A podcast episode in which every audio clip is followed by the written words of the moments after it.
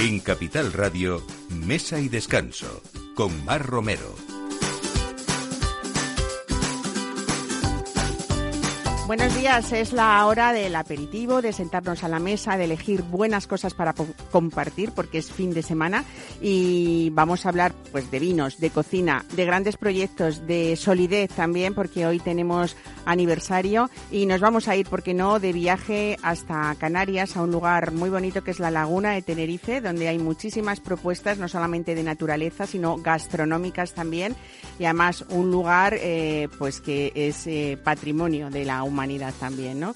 Eh, vamos a hablar, como les digo, de, aniversario, porque La Casa, que es el restaurante de César Martín y de Marina Launay, eh, han logrado pues que sea uno de los favoritos de Madrid, cumple 10 años ya, y en La Casa se supera cada día pues esos platos que donde la materia prima pues no conoce límites, ¿no? Eh, ella, Marina, logra que te sientas en la casa como si fueras un habitual, aunque sea tu primera vez, y César, desde luego, nos acerca no solamente a proveedores, a desde luego el campo y a esos productos de temporada tan maravillosos que con él desde luego hemos aprendido siempre también, ¿no? Y vamos a hablar de historia, de historia y de novedades, que es lo que más nos, gusta, porque hoy vamos a hablar de una de la pureza expresiva de, Jerez a través de, de, Valeria Morado, que es la directora de comunicación de, de Osborne y hablamos también, por supuesto, en esta bodega de una larga tradición de saber hacer en la elaboración de esos vinos de Jerez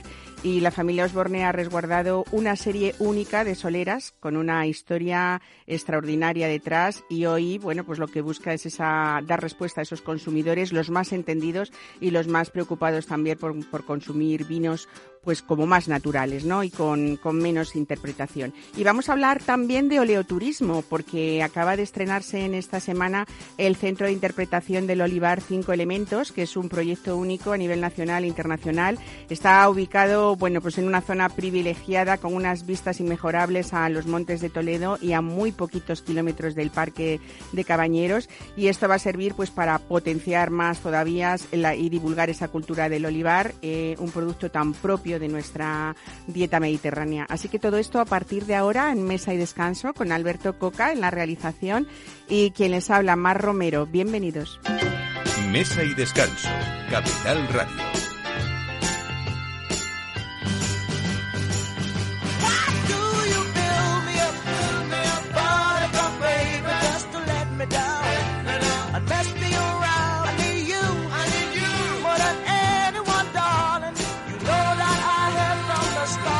Pues hablamos de esto, de vinos eh, que son capaces de trasladarnos por un momento a ese instante en el que el bodeguero, el capataz, eh, venencia el vino y desde la bota nos permite apreciar pues intensidad, frescura, sabor.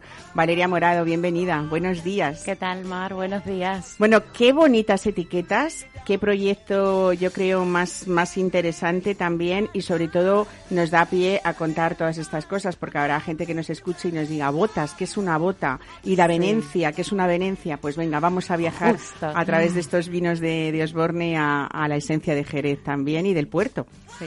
Justo, mira, eh, la verdad es que es un proyecto súper bonito que la familia ha conservado durante muchos años. Bueno, justo también este año para nosotros es especial porque dentro de la casa, eh, que sigue siendo familiar, que es una bodega que cumple 250 años, el grupo. Eh, perdona, sí. Eh, que cumple de 250 años, eh, bueno, para nosotros es un honor poder seguir lanzando estas novedades y en este caso tenemos estas reliquias que la familia ha conservado durante muchos años. Me preguntabas qué es una bota. Eh, bueno, yo también me lo tuve que aprender cuando vine a España y es la forma en la que en Jerez, en el puerto de Santa María, llaman a las, a las barricas, a las sherry casks que están tan de moda. Así que sí, la idea es trasladar al consumidor esto que los capataces en bodegas están súper acostumbrados a de una barrica venenciar o sacar el vino directamente en rama, que es lo que significa, ¿no? Sin filtrado y sin nada, y, y, probarlo en el momento, porque así es como también van definiendo y van decidiendo para el destino de cada uno de esos vinos. Qué fácil se debe enunciar. Voy a dar la bienvenida también a César Martín, aprovechando que él está aquí hoy con nosotros, porque él es uno de los grandes enamorados, me consta, eh, y lo ha hecho siempre, no solamente en la casa, sino en sus experiencias anteriores de, de, los vinos de, Jerez y de los generosos en, general. ¿no? Mm. Eh, qué, qué, fácil es ver una, a un venenciador coger la Y como, pero qué, difícil es cuando uno la coge, ¿no? Porque yo creo que no hay cosa más difícil eh, y desde luego más vistosa también, ¿no? Para hablar de, Jerez y de su esencia. mucha práctica, Mar, mucha práctica y la verdad que es, que es eso, ¿no? Poder que trasladar esta experiencia al consumidor y que el consumidor de alguna manera viva esta experiencia que se trata de eso, ¿no? Al final de de sentirse parte de esa experiencia que te ofrece Jerez y de disfrutar estos vinos tan especiales, tan especiales y de una manera lo más natural posible, ¿no? Bueno, el origen de estos vinos está en una bodega que se llama La Honda, que estamos siempre destinada a esa elaboración de los vinos finos y, finos amontillados, ¿no? Muy recios, muy muy robustos. Estamos hablando nada menos que de 1851, ¿eh? para que veamos eh, cuál es la, historia larga, ¿no? Eh, y, La Honda era una de las naves, parece ser, más antiguas del puerto de Santa María, ¿no? Sí, en esta, en esta historia tiene especial protagonismo Aurora Boldefaber, que es la viuda de Thomas Osborne, que en el año 57, al quedarse viuda, ella toma las riendas del negocio y podemos decir que a partir de ahí se inicia esta saga familiar, ¿no? Que es, es bonito, ¿no? Una mujer que en aquella época, imagina tú, imagínate tú, se queda viuda y decide en lugar de vivir de la renta, eh, darle incluso más, eh, más trascendencia al negocio y hacerse con cascos muy antiguos y entre ellos la onda. Siempre nos preguntamos qué habrá visto Aurora Boll de Faber en estas botas tan especiales, en esos vinos posiblemente eh, mal fortificados, pero cuya crianza biológica posiblemente los afinó. Y en este caso estamos ante, bueno, el fino La Onda, que nace o, proviene de esa, de esa bodega y el nombre se debe a que esta bodega estaba por debajo del nivel de, las, de los edificios aledaños. Entonces, posiblemente y probablemente estaba destinada a los vinos de crianza biológica porque tenía unas condiciones climáticas excepcionales, de humedad, de, de calor y de clima. Entonces, bueno, las levaduras parece que allí encontraban su, su mejor espacio para desarrollarse maravillosamente. O sea, que Aurora vio ahí en estas soleras algo tan importante de lo que hoy estamos disfrutando, ¿no? Sí, imagínate, hace cuántos años, sí. Entonces, aquí tenemos de la onda, he traído, bueno, he traído toda la colección de los vinos en rama, que son tres. Es Coquinero, eh, que es un fino muy viejo, es la onda fino en rama, un fino viejísimo. Nosotros decimos que es el fino más viejo de Jerez y del puerto.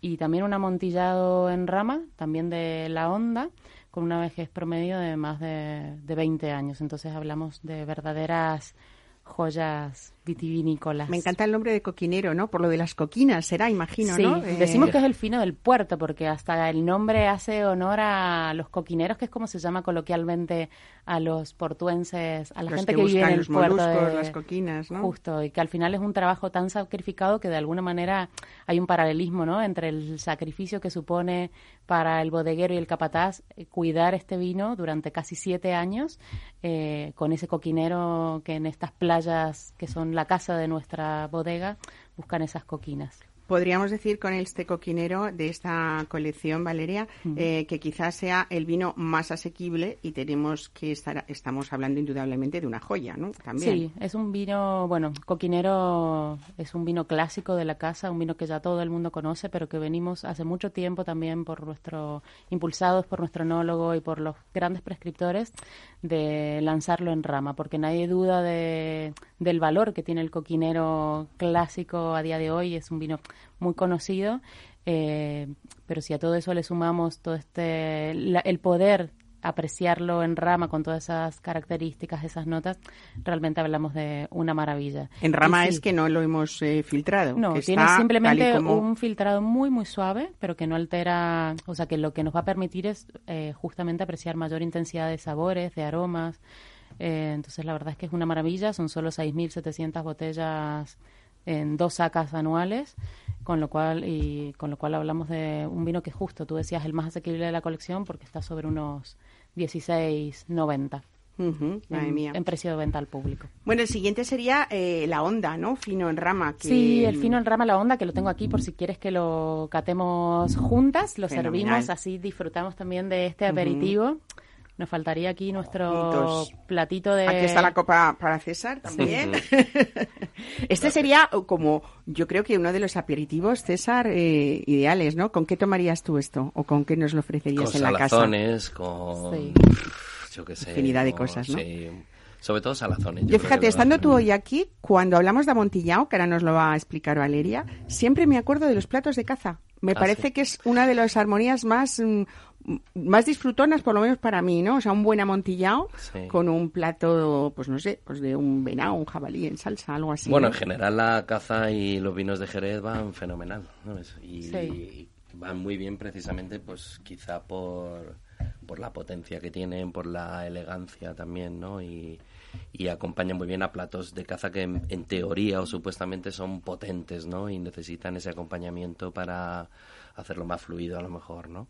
Y sí, son ideales, no creo, no sé si habrá otros vinos mejores para acompañar la caza, la verdad, ¿eh? no, no lo sé. Sobre todo porque además cuando, cuando hablamos de, de Jerez, cuando hablamos de este tipo de vinos, también, Valeria, son como como muy comodín, ¿no? Como que lo que lo que es difícil, a veces unas alcachofas, por ejemplo.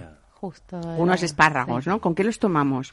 Pues, pues un buen fino, ¿no? Sí, sí, sí, está claro que eso también acompaña, ¿no? Nosotros lo, lo movemos bastante en la casa, sobre todo, ¿no? Y, y, intentamos que la gente entre no ahí. Y precisamente con ese tipo de platos es, es, lo mejor no porque ya le estás diciendo tú que la mejor opción es esta pues hombre es difícil que te digan que, que te lo rebatan claro. que sean súper entendidos mm, bueno precisamente esos son los que más se lo van a beber a lo mejor eh, Valeria, en este, en este la onda fino en rama mm. que, que, vamos a catar contigo, ¿no? Eh, cuéntanos un poco porque eh, se vendimian ya en principio todas esas uvas de, la variedad palomino a mano, es algo ya muy, muy cuidado, ¿no? Eh, y luego tenemos una crianza biológica que lo llamamos así, 12 años, que ya está bien, ¿no? 12 años, eh, que ya está bien, sí. Es una crianza biológica muy prolongada, por eso nosotros decimos que es un fino viejísimo. Eh, es cierto que la levadura de flor depende, depende en qué momento va agotando también su, su capacidad, entonces hay momentos en los que está al límite y entonces en el vino podemos empezar a apreciar algunas notas de oxidación, pero nunca desaparece, siempre, siempre lo protege, ¿no? Entonces está, está al límite casi de, de, lo que sería un, un amontillado. Tenemos aquí un, un vino para mí maravilloso, con unas notas, bueno, sobre todo en nariz, ¿no? Esa intensidad y luego también eh, mucho de frutos secos, ¿no? Como es el caramelo sí, muchos tostados, mucho caramelizado, esa nota también salina, muy propia también de los vinos del puerto de Santa María. Bueno, en ese fino viejísimo que tú dices, con esa personalidad, yo creo que, está ahí el terruño y sobre todo también eh, la casta y, la cultura de bodega de donde proviene. Estamos hablando de una bodega histórica con una tradición importantísima, ¿no? Sí, de una familia que, ya te digo, este año celebramos 250 años, es decir, que tienen en su espalda... Años.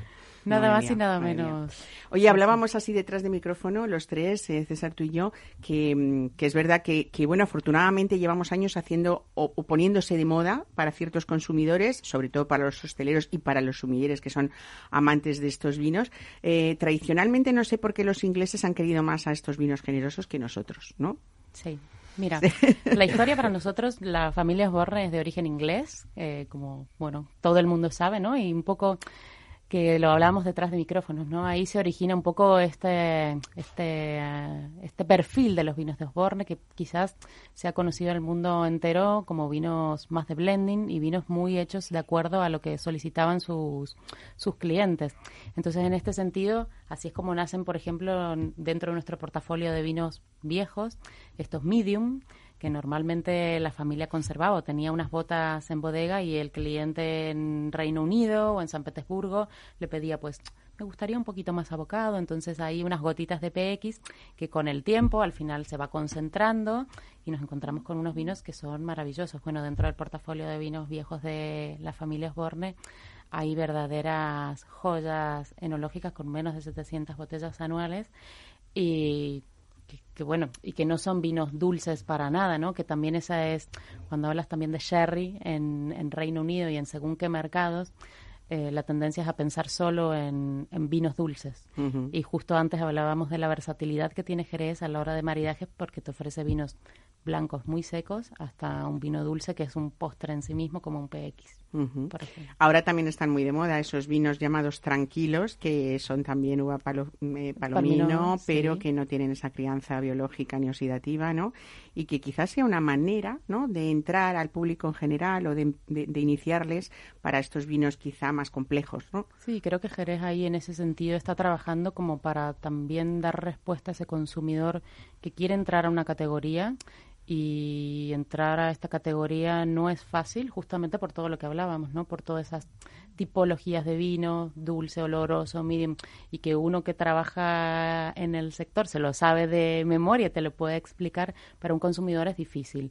Y yo creo que es acertado quizás también el rescate de estas variedades más autóctonas de Jerez, que te permiten hablar de una historia única de ese marco de Jerez tan bonito y con vinos tranquilos que también te permiten estar en un momento de consumo como puede ser un aperitivo y competir con cualquier vino blanco o vino tranquilo del mundo. O sea que creo que es un paso acertado y bueno, ojalá también pronto podamos contar novedades. Bueno, eh, siguiendo con esta colección, no, este trío, yo creo que vamos a hablar también de esta joya enológica, como es esta solera centenaria de la Onda Montillado en Rama, que yo creo que tiene unas cualidades excepcionales además y que los orígenes también se confunden pues con los de la propia casa de Osborne, ¿no?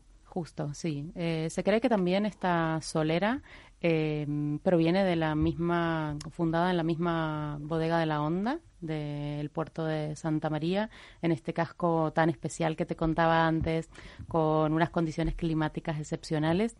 Y aquí realmente tenemos un vino que es, mm, bueno, de la colección para mí es mi predilecto también por, por su estilo y por su complejidad, capaz de acompañar, bueno, un sinnúmero de platos y de cocinas maravillosas, desde platos como mucho, como decía César antes, ¿no? Casa o, platos incluso con, con más con más salazones, con más intensidad, picantes, o sea que... Yo creo que es eh, dentro de, esta categoría de los amontillados, eh, no sé César, tú que también qué opinas, pero, pero a mí me parece uno de los vinos con mayor complejidad porque tiene de todo, tiene pues en este caso esa crianza biológica de cuatro años que tiene este la onda amontillado, pero luego después viene una crianza oxidativa, aquí 18 años más, ¿no? En ese sistema dinámico que son las criaderas y las soleras.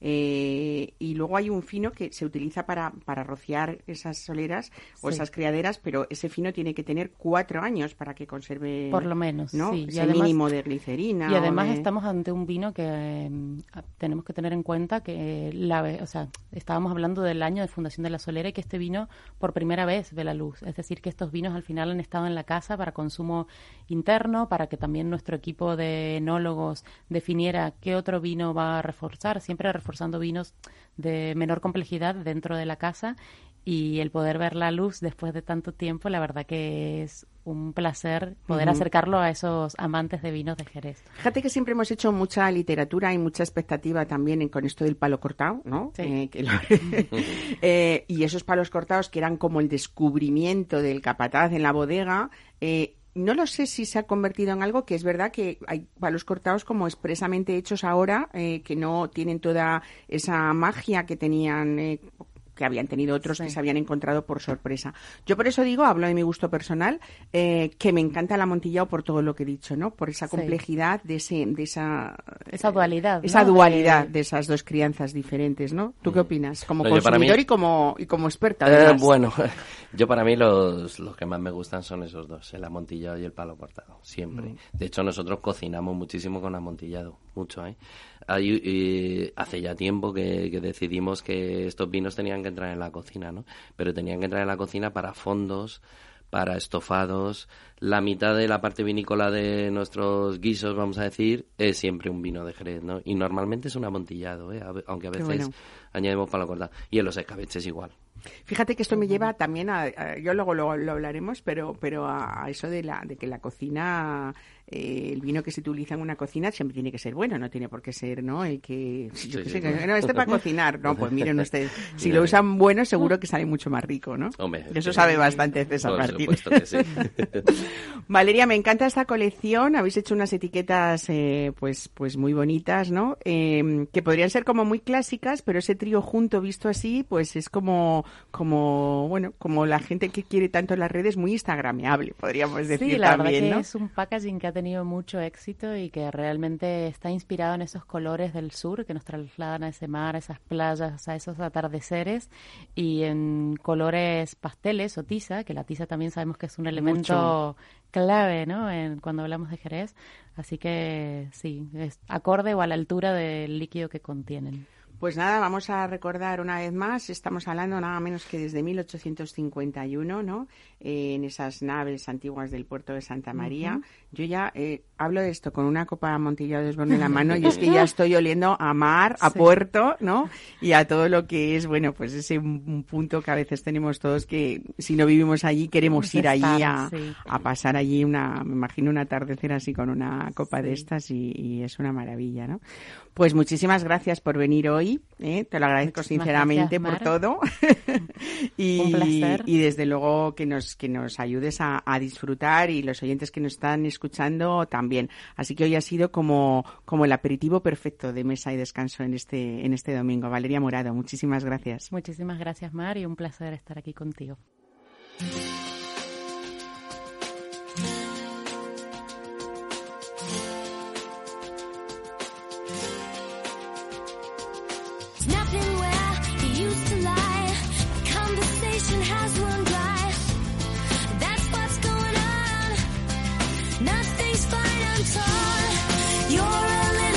Pues les decía a ustedes que estamos de, celebración de un aniversario que aunque suena que son 10 años, hay una trayectoria muchísimo más larga y mucho más importante y además un nombre así de sencillo, La Casa, que no deja nada más que decir o hacer honor a lo que sucede en este lugar dentro donde César dedica todo su tiempo a que la gente disfrute, ¿no? Y no mucho barroquismo, César Martín, ¿no? Hombre, no, barroquismo. No. Que la cocina es lo que es, pero claro, la cocina es lo que es cuando hay detrás mucha sabiduría, mucha experiencia, mucha técnica aprendida eh, y al final los resultados son los que son, ¿no? Eh, la casa al final en 10 años ha convertido, yo creo que uno de los lugares, no lo creo, lo sé, imprescindibles de, de Madrid. Y dicen además también uno de los lugares donde precisamente quieren ir los cocineros, ¿no? Cuando tienen un rato libre, que eso dice mucho. Eso dice mucho, sí. además me encanta que sea así. ¿eh? Los lunes, sobre todo, que es el día que libra mucha gente y descansa, se llena de hostelería la casa. Y es un gustazo, ¿eh? Es un gustazo. Y también, bueno, pues es una responsabilidad, ¿no? Y, y nos encanta que sea así y bueno, es divertido. Yo creo que una de las cosas que más se ha dado eh, el valor de la casa y de César Martín es ese respeto a la estricta temporada y sobre todo a muchas cosas de esa cocina clásica también eh, que maestros como tú no dejan de, sorprendernos siempre con esos escabeches actualizados, ricos, con esa temporada de caza maravillosa mm. que tú has defendido. Y bueno, hay que hablar indiscutiblemente después de 10 años, ¿no? En esa travesía tuya larga, eh, pues hay que hablar de maestros pues como Iñaki Camba, ¿por qué no, no? Realmente él siempre dice que está muy orgulloso de que sus eh, alumnos, entre comillas, le hayan superado porque hay cantidad de ejemplos en Madrid, sobre todo, eh, de personas que hacen una oda a esta cocina como, como en la casa, como tú, ¿no? Por él también, ¿no? O Miñaki es insuperable, aunque él diga eso, pero es mentira. o sea, es imposible superarle. A ver, lo que sí hemos hecho es aprender una filosofía, una manera de, de ver esto que es muy sencilla. O sea, tampoco es nada del otro mundo, simplemente es pues un respeto al producto, un respeto al cliente, intentar que la gente se encuentre bien, que esté a gusto y sobre todo comprender a las personas en cada momento. Es decir, hay gente que viene a disfrutar con amigos, otros parejas, comidas de trabajo y cada uno requiere una atención personalizada y distinta. Yo creo que una de las claves o, o de la o, bueno quizá de lo mejor que hemos hecho en la casa es acertar en ese momento, ¿sabes? Es decir, esta gente requiere que les dejemos en paz y que estén ahí a lo suyo y ya está, ¿no? Y, y este otro tal. Entonces eso lo que hace o lo que provoca es que haya gente que repita muchas veces, ¿sabes? Porque sabe que le estás comprendiendo en cada momento, ¿no? Y quizá yo creo que eso, unido, por supuesto, a que buscamos materias primas, tenemos 200 proveedores para... Hay que hablar de eso, ¿no? De, de, esos, de esos proveedores eh, que además, eh, como dices, casi 200, ¿no? Yo creo que eso es una de las bases de, de, la casa, ¿no? El producto, está claro. Llevamos muchos años buscando eso, ¿sabes? Muchos años buscando. Además, no paramos de buscar, ¿no? Y de... Y es cierto que desde hace X, quizás 7, 8 años, yo creo que la clave la marcó cuando Marina y yo, mi mujer y yo, fuimos a Francia, ella francesa, y descubrimos ahí a Antony, que es el afinador de quesos. Y estuvimos tres meses dando caña hasta que Antony nos sirvió los quesos, ¿no? Y bueno, y dijimos, joder, se puede conseguir casi cualquier cosa, pues si este tío nos trae los quesos desde allí, que está a 1200 kilómetros cada tres semanas, esto lo que hay que hacer es buscar cosas de este estilo, ¿no? Y llevamos muchos años buscando eso y al final la casa es un resumen de toda esa búsqueda, ¿no? Pero fíjate, la casa, que eh, no sé qué capacidad tiene la casa de, de para comenzar. Bueno, ahora menos, ahora unos 60, Bueno, imagínate lo que son 200 proveedores, o sea, que tú crees, o sea, la riqueza de esa cocina me refiero, ¿no? Sí, a ver, es cierto que no trabajamos con los 200 a la, vez, ya, lógicamente es temporadas y tal, pero sí que manejamos 200, en torno a 200 y quizá ya más, ¿eh? Bueno, pero es que es, nuestra forma de entender esto, ¿no? Yo creo que el éxito es perseverancia también, ¿no? Hombre, sí, también, claro. Que Y experiencia, ¿no? Y experiencia, es decir, por claro, venimos de ya... o sea, empezamos en blanco y negro casi. Entonces, Fíjate, estábamos hablando antes, no solamente de Iñaki Camba, de Balsat, que ha sido otro de los templos gastronómicos en Madrid, ¿no? Sí. Eh, y yo recuerdo perfectamente el año que César Martín estrenó La Bacería, que era el año 96. y lo recuerdo por algo muy particular, en el que, que fui además a verlo con, con, con mi hermano, que sé que fuisteis compañeros antes de todo este mundo gastronómico tuyo exitoso, ¿no? Bueno, eh, ha habido otra clave, yo creo, muy importante, que lo has entendido muy bien desde el principio, incluso cuando ahora hablamos mucho de redes sociales, de, eh, bueno, pues de lo, que, lo importante que es la imagen. La comunicación ha sido muy importante desde el principio en la casa. Habéis subido vídeos, podcasts, habéis emitido en directo 12 horas con una cámara en la cocina. No había mucha gente que hiciera esto y sobre todo porque hay gente que pensaba que esto podía ser un entretenimiento o, o una pérdida de tiempo en lo que es la concentración de hacer una cocina como la que tú estás comentando, ¿no? Sí, sí, lo tuvimos claro desde el principio. Ricky, que es mi hermano prácticamente de camino, de trayectoria, empezamos juntos en Arce, en la cocina. Él hizo periodismo y entonces adaptamos un puesto para él en la, en la plantilla, ¿no? Y dijimos, bueno, pues tú vas a ayudar a todo porque conoces la trayectoria. Él me ayudó mucho en la bacería de la villa en su momento cuando abrí en el 96. O sea, somos amigos y a la vez eh, hemos trabajado juntos prácticamente toda la vida, ¿no? Entonces él conoce de dónde venimos y eso es muy importante, como sabes, para, para contar lo que somos y hacia dónde queremos ir, ¿no? Y, y él desarrolló este camino que al final es comunicar desde dentro, ¿no? Es eh, qué es lo que hacemos todos los días, qué es lo que queremos hacer, de, eh, de dónde vienen las cosas y, y eso que empezó de una manera muy clara se ha ido desarrollando también con el tiempo, efectivamente, igual que el desarrollo de la propia gastronomía, ¿no? de la hostelería. Bueno, hablando de ese equipo también, eh, vamos a darle ese protagonismo que merece, aunque sea un poquito solo, a Marina Launau, tu mujer y jefa de sala, eh, porque hay algo muy claro. Creo que es algo que también siempre, fíjate, en los tiempos, ahora se habla muchísimo de cocina porque sabéis que estáis como súper televisivos, los niños todos quieren hoy día ser cocinero, cosa que seguro que en tu época no pasaba no. ¿No? Tú hace 20, 25 años le decías a tu padre que quería ser cocinero y a lo mejor no le gustaba tanto. Mm. Hoy, ¿no? Hoy ha cambiado. Eso pasó exactamente. Yo creo que ha habido tipos, así lo digo con todo el cariño, como vosotros, que habéis hecho una mm. dignificación de la profesión excepcional. La verdad, lo digo. Bueno, yo creo que ha habido un conjunto de cosas ahí, ¿no? Por un lado, es cierto que, bueno, pues digamos que ha habido gente ahí que hemos trabajado en ello para desarrollar una profesión, pero por otra parte yo creo que la propia sociedad también ha intentado comprender de qué va esto, comprender la manera de comer, de beber y, darle bueno, el empuje que, que necesitaba. O sea, ha sido un trabajo conjunto, yo creo. Bueno, pues yo decía que, yo me acuerdo hace años de entrevistar muchas veces a Iñaki Camba y, ser uno de los pocos cocineros entonces que hacía una defensa de la sala clarísima, ¿no? También él es el que ha ido siempre entrando y saliendo de la cocina, ¿no? Y yo creo que es otra de las cosas que supongo que sí que a ti te quedó marcado porque la sala, eh, decís los dos, tanto Marina como tú, que es lo que hace que funcione un sitio, ¿no? Claro, como decías, la importancia de Marina es vital en todo esto. Yo prácticamente estaba metido en la cocina casi sin salir, me daba mucha vergüenza y no me atrevía, ¿no? Y incluso en Balzac, madre mía, me parecía un horror. Era un sacrificio, ¿no? sí, sí, sí. Y sin embargo, pues un poco al trabajar junto con ella y ver esa parte de conexión cocina-sala tan clara, pues sí que decidí que, que tenía que estar, sobre todo a la hora del servicio, en la sala, ¿sabes? Y que aportaba, ¿no? Y entre los dos hemos hecho un trabajo en sala bastante bueno, creo que sobre todo es lo que te decía, ¿no? De comprender al cliente, de, de yo que sé, estar cerca de él, ¿no? Y, y, tratar de acercar toda nuestra propuesta, hacerla flexible para que se adaptara a cada momento, ¿no? Y eso ha sido mucho culpa de ella, claro. Yo creo que cuando algunos pensamos en la casa, destacaríamos, por supuesto, muchas cosas. Una es que en esta vorágine de, de aperturas, ¿no? De que la gente quiere, sobre todo también, eh, bueno, pues, pues de esos fondos de inversión que sabes que han hecho eh, ofertas gastronómicas muy sugerentes para cierto tipo de público también. Yo creo que incluso como siempre también hay que hablar, desgraciadamente, antes y después de esta pandemia, ojalá que, que muy pronto hablemos como si esto no hubiera o, hiciera muchísimo tiempo que ha ocurrido, ¿no? Eh, pero bueno, decía que, que están eh, esas, esos restaurantes de moda que tienen su público y luego yo creo que ha habido esa serie de tenacidad y de supervivientes que sois vosotros defendiendo el producto, defendiendo esa cocina importante eh, de materias primas, de proveedores. Y luego algo muy importante que también se da en la casa, que son eh, precios asequibles. Creo que eso ha sido un éxito para, para vosotros, el hecho de que, como tú decías, repita mucha gente el ir allí, ¿no?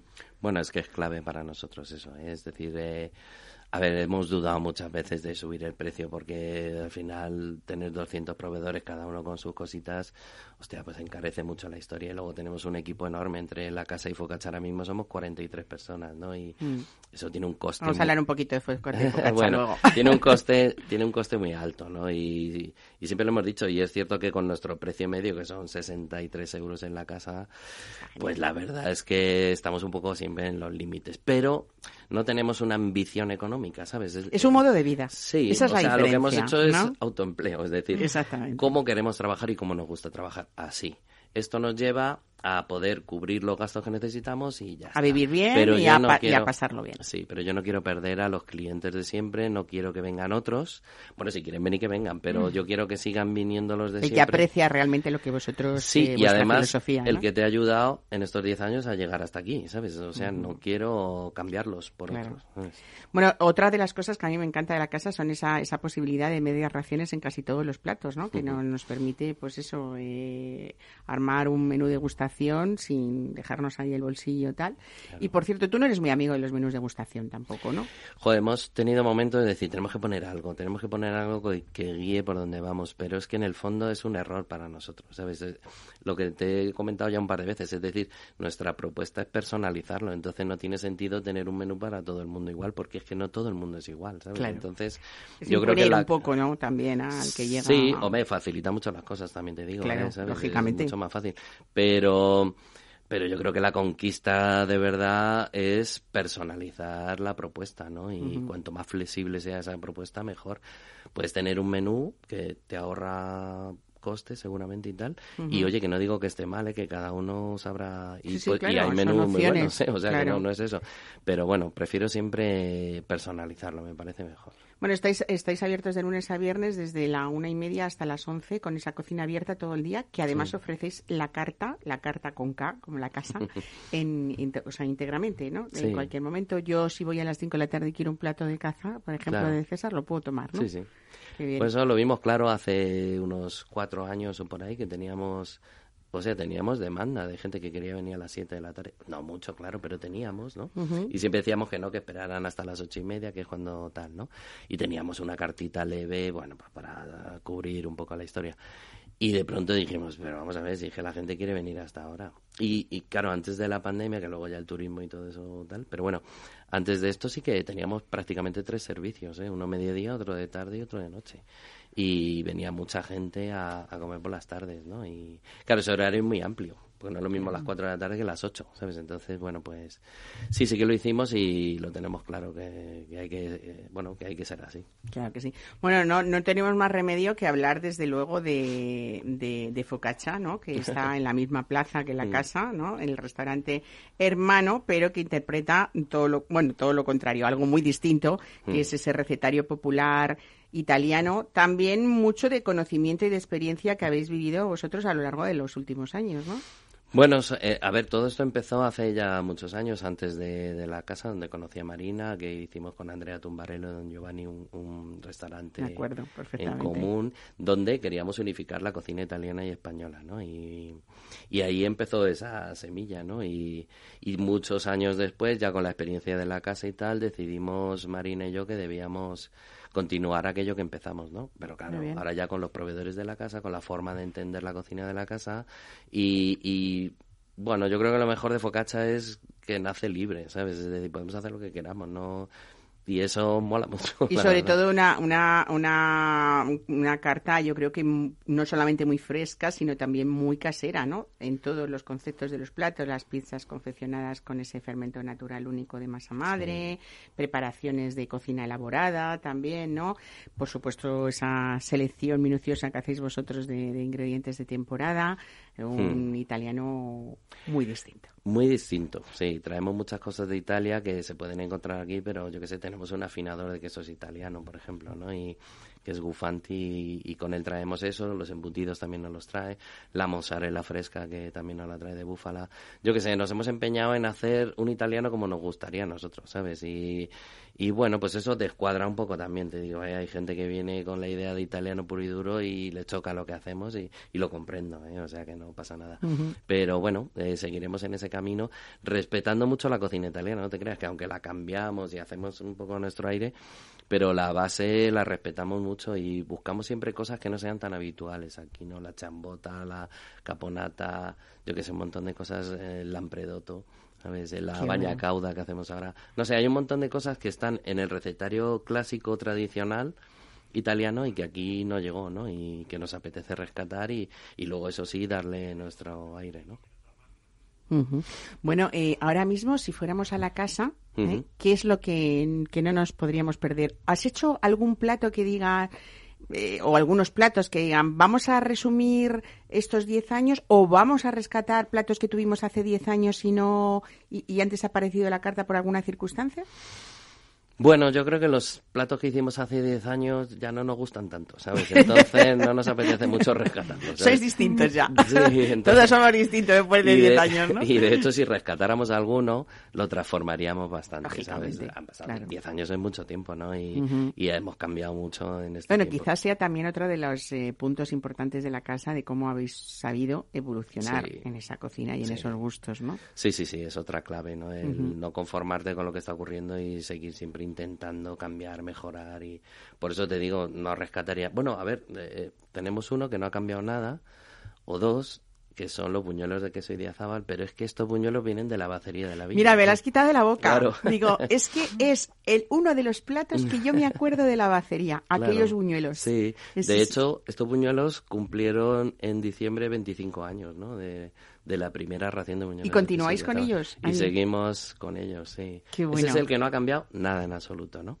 Luego tenemos las manitas de cerdo rellenas también, que es otro símbolo casi de la casa también. Pero lo que te digo, han sufrido algunas variaciones. El buñuelo es el único que no. Y no, no hemos hecho un plato específico de conmemoración de tal. Yo creo que bastante que seguimos ahí en pie y que muchos clientes nos siguen desde entonces, incluso antes, y, y sentir ese calor con ellos me parece suficiente regalo ya para continuar. Yo sé que es difícil encontrar un cocinero que no le guste comer, pero es verdad que eh, no hay tanto cocinero que tenga esa pasión ¿no? por el producto, por encontrar lo desconocido o lo poco habitual, eh, que es un poco tu caso, ¿no? Y a veces yo eh, imagino, pues, pues gente como, como tú en la cocina, hasta que termina un plato en el que empieza siendo novedad y tú decides ya eh, llevarlo a la mesa el comensal. Hay un proceso, supongo, largo de pruebas, de, trabajo que está detrás y que a veces no, no, no nos damos cuenta, ¿no? No, y tampoco, es decir, no es tan interesante para afuera, ¿sabes? muchas Porque tú lo que quieres es que disfrutemos y punto, ¿no? Sí, bueno, muchas veces es como... Hay muchos desastres ahí también, ¿sabes? Y yo recuerdo el último desastre, bueno, desastre que nos costó muchísimo, que es el, el jarrete de jabalí que tenemos ahora en carta, por ejemplo, que sale muchísimo, este hasta que llegamos ahí nos costó mucho porque... Porque hay mucha técnica también en algunos platos, ¿no? El jabalí es una cosa ahí dura y, o sea, es un gemelo de un jabalí que no para de moverse, ¿no? Entonces, hasta que dimos con lo que queríamos hacer nos costó mucho tiempo, elaboraciones y tal, ¿no? O sea que, bueno, sí, sí, hay veces que no, ¿eh? Hay veces que decimos esto con esto y ya está.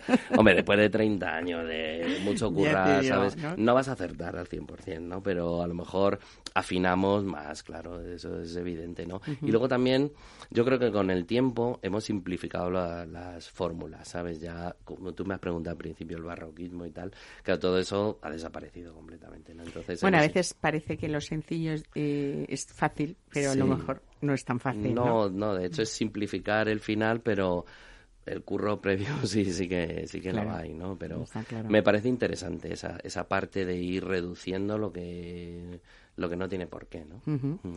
Bueno, estáis felices, Marina y tú, de este aniversario. No sé si os planteáis, eh, no sé, ampliar, hay nuevos proyectos, estáis contentos así como estáis, o no nos lo puedes contar. Eh, bueno, ahora mismo, como estamos todavía con el susto en el cuerpo de la pandemia y tal, y todo lo que hemos vivido, de momento ahora es salvar la situación, terminar esta situación si es que en algún momento tiene Claro, porque hubo un parón importantísimo para todos, para la hostelería en general. Vosotros abristeis en julio, creo, más o menos, ¿no? Sí, sí, sí.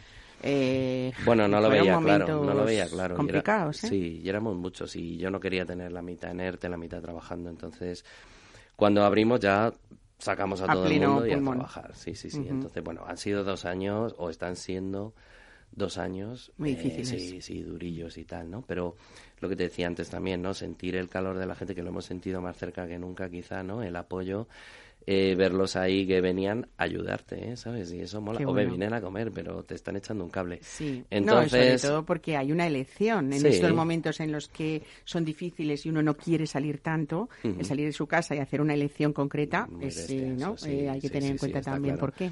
No, no, entonces hay que reconocer esa parte y un poco llegar a este final, vamos a decirlo, ¿no? Así, es decir, vamos a terminar esto y luego ya veremos, porque, hombre, ya veníamos con proyectos anteriores, pero claro, de repente lo único que quedó es Focacha, ¿no? Que estaba ya ahí como a medias y ya había que terminarlo, ¿no? Y ahora estamos muy contentos de haberlo hecho, pero ha habido un momento de decir, Dios, que la que todos nos dudas, ¿no? Claro. Justamente ahora, ¿no? Entonces, bueno, pues...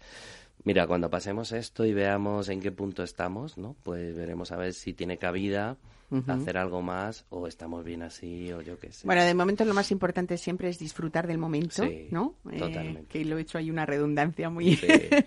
pero, pero eso es lo que hay que hacer, disfrutar de estos 10 años de la mm, casa. Las cosas nunca salen bien así como por arte de magia, sino porque hay mm. detrás, pues lo que hemos hablado, mucha experiencia, mucha técnica, mucho trabajo, mucha constancia. Mm. Así que nada, de parte de este programa y de esta casa, muchísimas felicidades. A ti y a Marina también, aunque aquí no está hoy. Eh, y desde luego gracias, ¿no? Porque, porque Madrid es una ciudad de la que es, porque hay, pues, afortunadamente, muchos profesionales como vosotros que la hacen mm. diferente, ¿no? Diferente y apetecible en lo gastronómico también. Bueno, pues muchas gracias, Mar, y gracias por siempre apoyar yo encantada. Y gracias por venir. Que, es muy importante también eso. Muy bien. Pues nada, felicidades nuevo y muchísimas gracias. Gracias. En Capital Radio, Mesa y Descanso, con Mar Romero.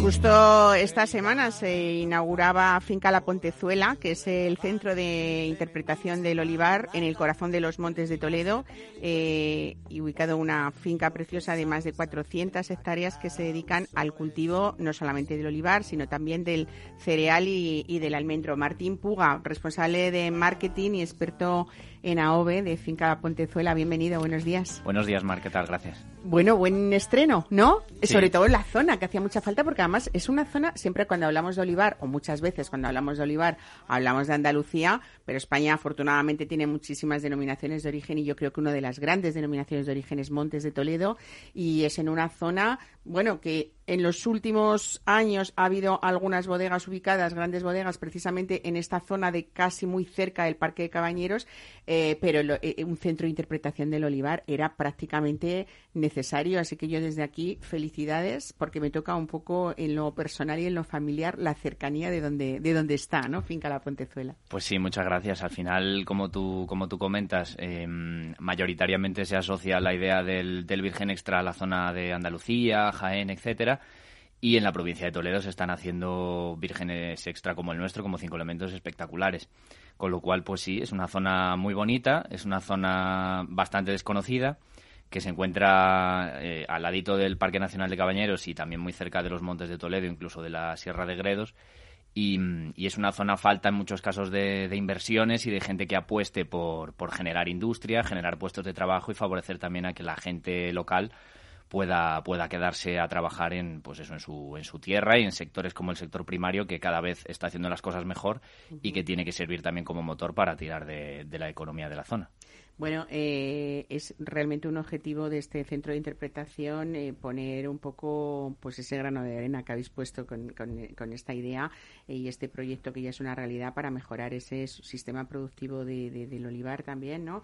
Y, y bueno, es, es, es un valor añadido a, esta zona de Castilla-La Mancha también, ¿no? Exactamente. Em, nosotros tradicionalmente lo que hacíamos era eh, ofrecer un, virgen extra de alta calidad. Tenemos diferentes marcas, eh, cinco elementos gran selección, cinco elementos. Trabajamos distintas variedades y lo que hemos hecho ha sido em, añadir un plus con, con, el centro de interpretación, em, tratar de contribuir a la divulgación de la cultura del virgen extra, que es algo que nosotros también detectamos que entre, que entre el gran público existe un desconocimiento importante acerca del, producto.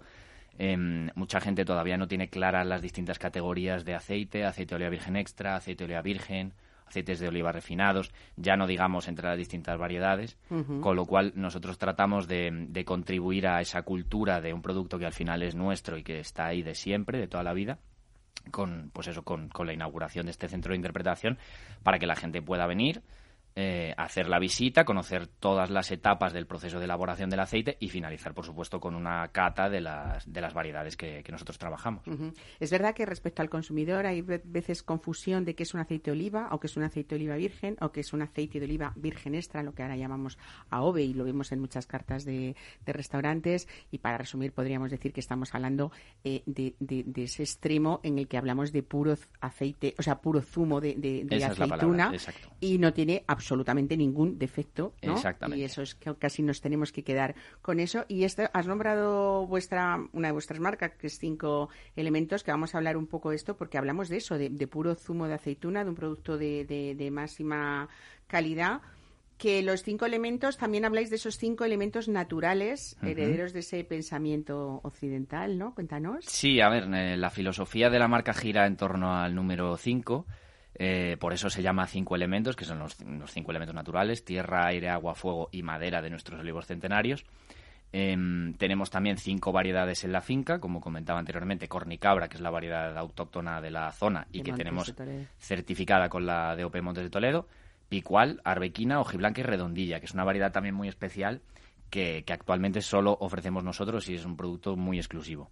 ¿Cómo es esa variedad? O porque es verdad que sea muy poco en esa zona, ¿no? Sí, es una, es una variedad que antiguamente, eh, a la que antiguamente se le otorgaba un valor agronómico. Los agricultores de la zona, eh, para favorecer la polinización de la variedad cornicabra, eh, plantaban diseminados entre los olivares de cornicabra algunos olivos de redondilla para favorecer, como digo, esa polinización cruzada y luego tenía otro objetivo y es que su fruto madura antes que el de, la, que el de los olivos cornicabra, con lo cual servía también como señuelo para las aves. Las aves picoteaban las aceitunas de redondilla y dejaban la cornicabra que para los agricultores era la que tenía un valor agronómico.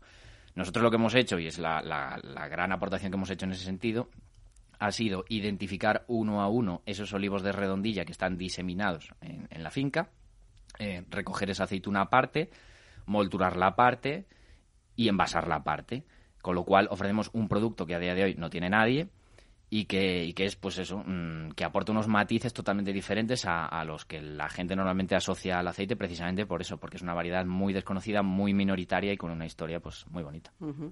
Bueno, en estos cinco elementos, eh, nada menos que 62 premios nacionales e internacionales también que acreditan esa calidad vuestra eh, y que además, bueno, elaboráis exclusivamente con esa primera aceituna de la campaña, que es una cosecha temprana, lo que asegura muchísimas cosas. Yo creo que en esa zona, además de Montes de Toledo, como en otras muchas, eh, hace años, eh, pues no estaba la idea de esos eh, agricultores recolectar tan, tan, de una manera tan temprana, en octubre, incluso pasaba a la Navidad en Exacto. algunos casos, ¿no? Sí. Que se ha cambiado totalmente la, la mentalidad de esas Se ha cambiado totalmente, queda todavía mucho por cambiar, pero se ha cambiado totalmente y de hecho otro de los objetivos del Centro de, de Interpretación es precisamente eh, impartir cursos, eh, charlas formativas para los agricultores de la zona, a través, en este caso, de la Fundación Gómez Pintado, con la que trabajamos estrechamente. Son cursos totalmente gratuitos para que los agricultores de la zona puedan profundizar en aspectos como la poda, el riego, la fertirrigación, etcétera. Y un poco el objetivo es ese, crear una cultura del virgen extra de calidad, contribuir a que cada vez se haga un producto mejor y que la zona también se, se, se posicione como, como, una zona olivarera de, de, alta calidad. En nuestro caso, como, como comentabas, eh, empezamos la, la campaña a mediados de octubre y para el mes de diciembre normalmente ya hemos terminado. Antiguamente en diciembre ni siquiera se había iniciado. Nosotros lo que queremos es recoger la aceituna en verde o como máximo en embero, que es ese cambio ya del verde al morado. Empieza a tener tonos rojizos. Empieza a madurar un poco, ¿no? Exactamente. ¿Eso que nos permite? Nos permite que, que el aceite que, que, obtienes es mucho más intenso, más potente, eh, tiene más antioxidantes, más carga en polifenoles, lo que le da ese amargor, ese picor. Al final estás sacrificando, entre comillas, la cantidad por obtener una calidad muy superior. Bueno, lo que más me gusta también es que hagamos en este caso, al lado de vosotros, eh, ese oleoturismo. Hablamos mucho eh, del enoturismo, ¿no? Eh, que cada vez se ha ido fomentando más en los últimos años. Hacer rutas del vino hoy son bastante conocidas. Ya era hora que en esa cultura mediterránea que tenemos eh, y en nuestro en uno de los grandes productos que tenemos para, para nuestra salud y para nuestra alimentación es que la gente haga rutas para conocer pues esos olivos, esas diferentes variedades y sobre todo esas catas guiadas también que nos van a ayudar mucho luego después en nuestro consumo y nuestras decisiones a la hora de compra, que es lo más importante, ¿no? Exacto. Eh, Creo que sí existe más cultura eh, en el caso del, vino. Eh, quien más, quien menos habrá realizado alguna cata de vinos o sabe apreciar los matices que puede tener un vino u otro. Eh, la gente tiene muy asociada también em, con qué maridar cada, cada tipo de vino, con qué alimentos, etcétera. En el caso del aceite, como, como decíamos hace un rato, pues eh, falta muchísimo camino por recorrer, ¿no? Eso también nos aporta, nos aporta una diferenciación, nos aporta un plus, porque es verdad que a la gente le llama mucho la atención. Hay gente que desconoce que se pueden realizar catas de aceite, que, que, que cada variedad, que hay 262 variedades en España, 1.500 en el mundo. Cada variedad es diferente, cada variedad tiene unos usos distintos en cocina. Al final es un mundo apasionante, uh -huh. muy desconocido, pero que cuando la gente lo prueba se engancha y, y, y, sí, luego, pues en muchos casos nos, nos llaman y nos dicen cómo podía mmm, vivir sin saber todo esto. Claro. ¿no? Es, al final, ese gran desconocido está ahí de siempre, pero la gente no, no lo conoce. Eh, en esas cinco variedades de las que tú comentas, en cinco elementos, ¿tenéis todo monovarietales o hacéis cupas o mezclas? En esas algunas... cinco variedades son monovarietales. Son monovarietales. Exacto. Uh -huh. Sí que se ha trabajado en algún caso los cupás, al final es un aceite a la carta que está, en el caso, por ejemplo, de, de la exportación, Tú puedes adaptar tu producto exactamente a lo que te demanda el cliente, pero nosotros apostamos por trabajar monovarietales. Como digo, cada, cada variedad tiene unas notas diferentes, unos atributos distintos, uh -huh. y si tú tienes un conocimiento, mmm, tampoco hace falta ser un experto, pero si tienes un conocimiento de que, cuál es la cualidad principal de cada variedad, eso te permite jugar con ellas en cocina y, y, y, conseguir, pues... Desde luego. Yo siempre pongo el mismo ejemplo de que hay personas que dicen, no, yo no hago una mayonesa con aceite de oliva uh -huh. virgen extra, pues porque es muy fuerte, ¿no? Uh -huh. Y entonces decimos, bueno, pues si tú buscas una arbequina, eh, pues no, no es necesario que uses otras mm, grasas diferentes que no sean verdaderamente lo que, lo que es el zumo de aceituna, que es lo que nos interesa, ¿no? Totalmente. O una ensalada ligera, o que tenemos, quiero decir, siempre variedades para uh -huh. no disfrazar ese producto rico también que podamos elegir para hacer nuestras, nuestras recetas, ¿no? Que Totalmente de acuerdo. Maravilla. Ahí puedes jugar con las variedades y puedes jugar incluso con el grado de madurez de ese aceite. En el caso de una salsa como la mayonesa, pues puedes elaborarla con un aceite que sea un pelín más maduro, virgen extra, por supuesto, pero un pelín más maduro. Eso va a hacer que esas notas de cata, que esos atributos, estén un pelín más atenuados en no cuanto esté tan amargo, ¿no? Exacto. O, no esté tan... Que, que general, generalmente esos son atributos también muy positivos, ¿no? En el aceite, son indicativos, ¿no? exactamente. Son indicativos Pero de que, de que es quizá haya gente que le guste algo como más mm, eh, tenue, ¿no? Por decirlo de alguna manera. Bueno, hay algo también muy importante que hemos hablado de las visitas eh, que, que va a haber en ese centro de, de interpretación de- del Olivar, eh, pero también hay eventos de empresa que podemos hacer, incluso jornadas team building para disfrutar de, de esas jornadas distintas entre compañeros de empresa, que me parece una idea de verdad genial que uno pueda ir con sus compañeros de trabajo, igual que se Mm. va a una reunión de empresa, que esa reunión sirva también para respirar, Eh. respirar naturaleza en un entorno maravilloso de 400 hectáreas, ¿no? Es un entorno natural maravilloso. eh, la finca es preciosa. Hay, eh, está plagada de, fauna de la zona. Es un día diferente en el campo en el que puedes respirar aire puro, en el que te puedes relajar con tus compañeros. Como acabas de decir, nosotros por un lado trabajamos lo que son las visitas al, centro para particulares, para asociaciones, para empresas, para colegios, institutos, universidades. Han, ido pasando ya diferentes, diferentes grupos, incluso de distintos, eh, de- de- del extranjero, de otros países, etcétera. Y por otro lado, también queremos fomentar esa línea de realizar eventos, poder realizar, pues eso, jornadas de empresa, eh, presentaciones de producto, etcétera. Nosotros contamos con salas que están totalmente equipadas desde el punto de vista tecnológico, lo mismo que el centro de, interpretación, que a nivel tecnológico es puntero.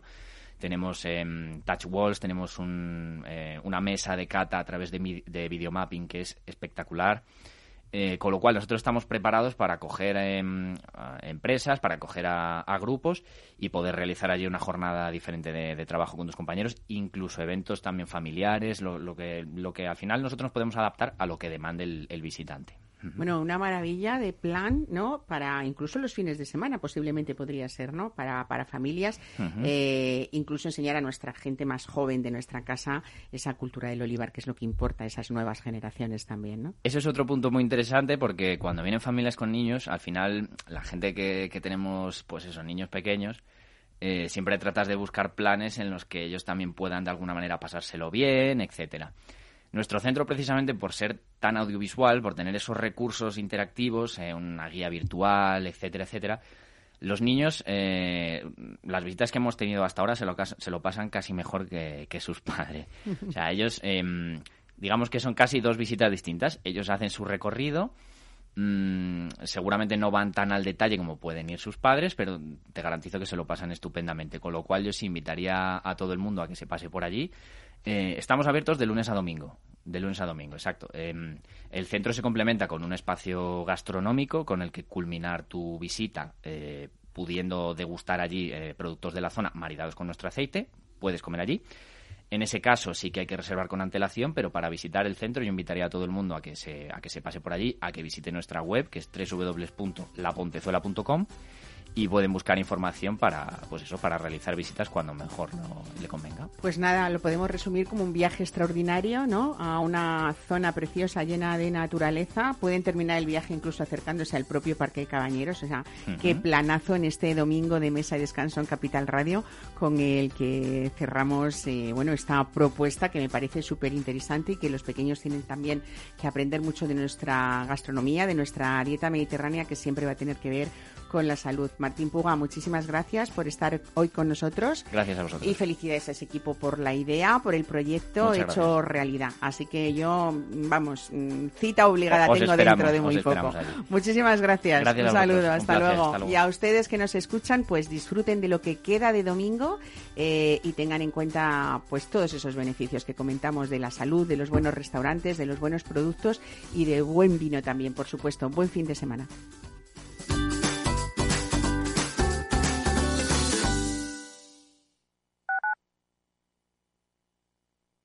En el restaurante Gaztelubides somos rigurosos con la selección del producto para crear recetas imaginativas que acompañamos de una bodega generosa y brillante y de nuestra magnífica terraza durante todo el año.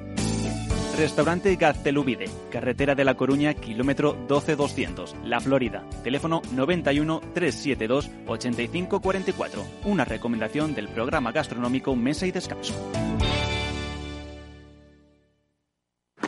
Si te gusta el pádel, en Capital Radio tenemos tu espacio. Todos los martes a las 22 horas saltamos a la pista para contarte la actualidad del World Padel Tour, los torneos amateur, las novedades de las marcas y toda la actualidad relacionada con el segundo deporte más practicado de España. Esto es Padel, los martes a las 10 de la noche en Capital Radio. Horno La Santiaguesa. Somos pasteleros y eso nos gusta. Utilizamos materias primas que nos hacen disfrutar y elaboramos todos nuestros productos de forma artesanal, sin sucedáneos, ni margarinas, ni grasas trans. Sabemos que las cosas buenas son importantes. Con el hashtag buscamos gente dulce. Taona San Onofre, calle Hortaleza 9, teléfono 91 531 8376 y Horno La Santiaguesa, calle Mayor 73, teléfono 91 559 6214. También nos encontrarás en el mercado de San Miguel, www.pasteleriasanonofre.com. Escucha cada jueves a partir de las 10 y 5 de la noche en Líderes Globales las entrevistas que Raúl Castro nos trae desde Florida. Personas inspiradoras de habla hispana que han destacado en sus actividades más allá de nuestras fronteras y que nos dejan sus enseñanzas y aprendizajes desde el punto de vista más personal. Líderes Globales con Raúl Castro en Capital Radio.